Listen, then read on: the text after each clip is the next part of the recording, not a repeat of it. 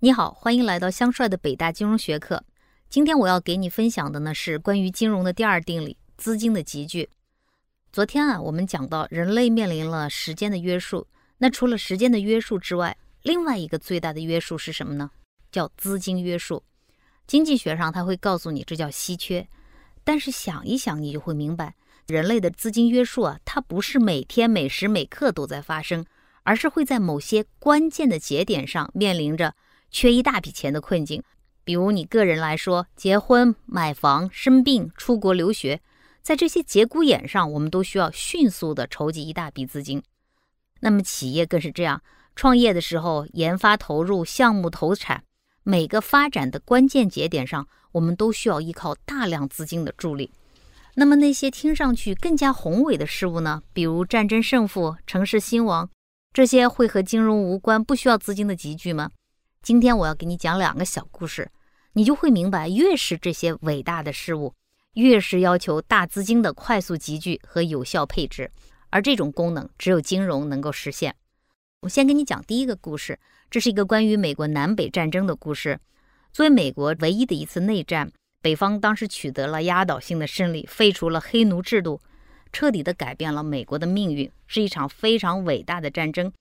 但你可能不知道的是。在这么一场伟大战争的背后，其实是金融的较量。战争开始的时候，北方的军队就节节失利，战争资金就开始告急。所以呢，这时候北方的联邦政府他必须在短时间内要筹集一大笔长期资金，否则军队的开支就维持不下去。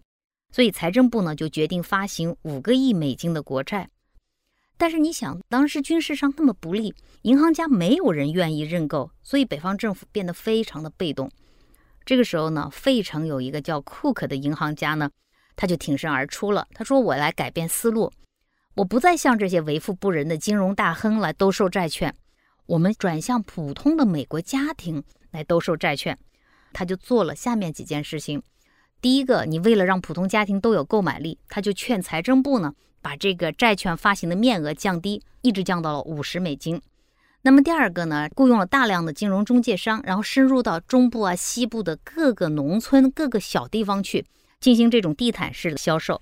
第三呢，他发动大规模的宣传攻势，在媒体啊、传单上，他都传达一个信息，就说买债券是一个爱国加投资的双赢行为。一方面你可以享受国债有百分之六的利息，而且这个利息是免税的。另一方面，只要是北方取得胜利，这个债券就会大涨价，你可以分享国家的胜利果实。这么一个销售策略呢，大获成功。库克在一年之内为北方联邦政府筹集了多少资金呢？四个亿的资金，而这些资金马上就被转换成了粮食、军备、医药，然后源源不断的送到了战场上。同时呢，战争打了这么久，你可以想见，南方的资金也开始告急了。然后军队的补给跟不上，战斗力也就下降。有一个很著名的小说叫做《飘》，这里面就写了这么一段情景：南方的士兵们都衣不蔽体，食不果腹。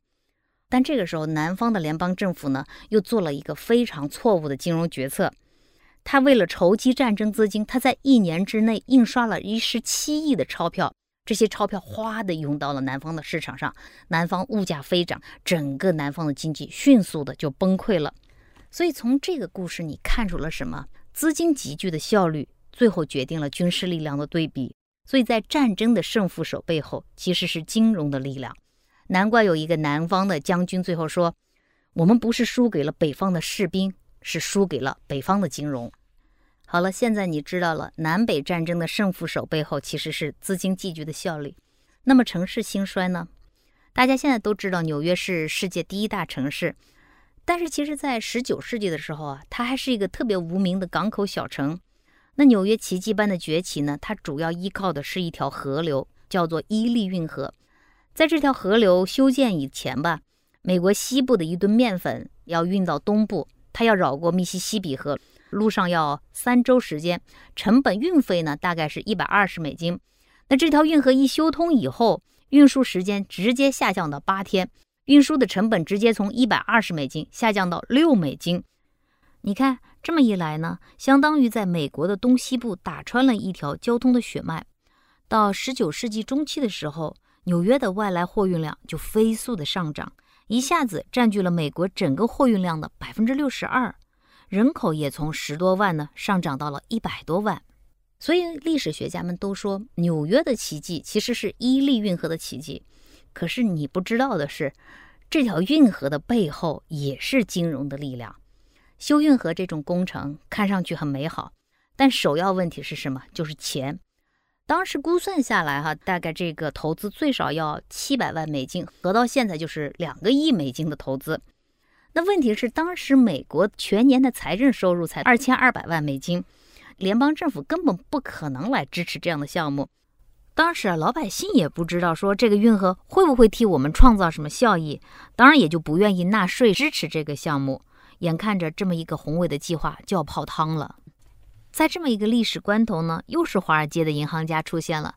他们说：“哦，让我们来帮助纽约州发行这个伊利运河债券吧。”但是有一个问题，就是当时大家对于伊利运河能不能成功，其实没有一个特别强烈的预期。所以说，我们就来搞一个金融创新，采取这种分期发债的方式。第一笔发行的资金呢，就修第一段运河。那这个时候呢，华尔街强大的销售网络就起到了巨大作用了。第一笔债券呢，很快就销售一空，而且销售到美国啊、欧洲的市场上去了，一百万美金就迅速的到位，工程呢就能够如期的开工。两年之后，第一段运河一开通以后就大获成功，当年的收益就高达二十五万美金。这么高的一个收益，很快的就刺激了投资者的热情，伊利运河的债券吧就开始受到市场和投资者的热捧，资金开始源源不断的进来，工程的速度也大为加快。到一八二五年的时候，整条运河就通航了。当年就有一万多艘船使用了这条运河。那美国国内的贸易还有全球的贸易都源源不断的涌入纽约，纽约瞬间就变成了美东乃至世界的贸易和金融中心。和南北战争一样，我们眼睛里看到的是纽约繁荣的奇迹，而这种奇迹的背后，其实也是金融的力量。没有现代的金融工具和市场的发展，这种跨地区、跨时间的大规模资金集聚，其实根本就是没有办法想象的。我给你讲了两个小故事，一个是呢，在南北战争中，北方取胜的关键就在于资金集聚的能力，然后北方的债券发行功不可没。另外一个故事呢，我告诉你，纽约的崛起得益于伊利运河。而伊利运河这种工程最后也是靠债券发行的资金集聚而修建成功的。所以从这两个故事里面，我们要得到一个什么启示呢？银行也好，债券也好，股票也好，我们这些所有的金融工具，它都在帮助我们人类将散落的点状的资金呢累积起来，投入到最需要资金的地方。个人也好，企业也好，战争也好，一个城市的兴衰也好，背后其实都是金融的力量。金融帮助我们突破了时间和地域的限制，帮助我们进行快速有效的资金集聚，然后实现自己的目标。今天我还给你留一个课后的思考题啊，请你看一看，从你身边的朋友里面找出那个资金聚集能力最强的人，然后你总结一下他利用了一些什么样的工具，他具有一些什么样的特征呢？欢迎你在留言区写下你的观点。这里是香帅的北大金融学课，帮你站在高处重新理解财富。我们明天再见。今天晚上八点，我会在得到做一场直播，把全年的课程安排呢详细的介绍给你。在这里，我诚意的邀请你来参加新学期的开学典礼。我们晚上见。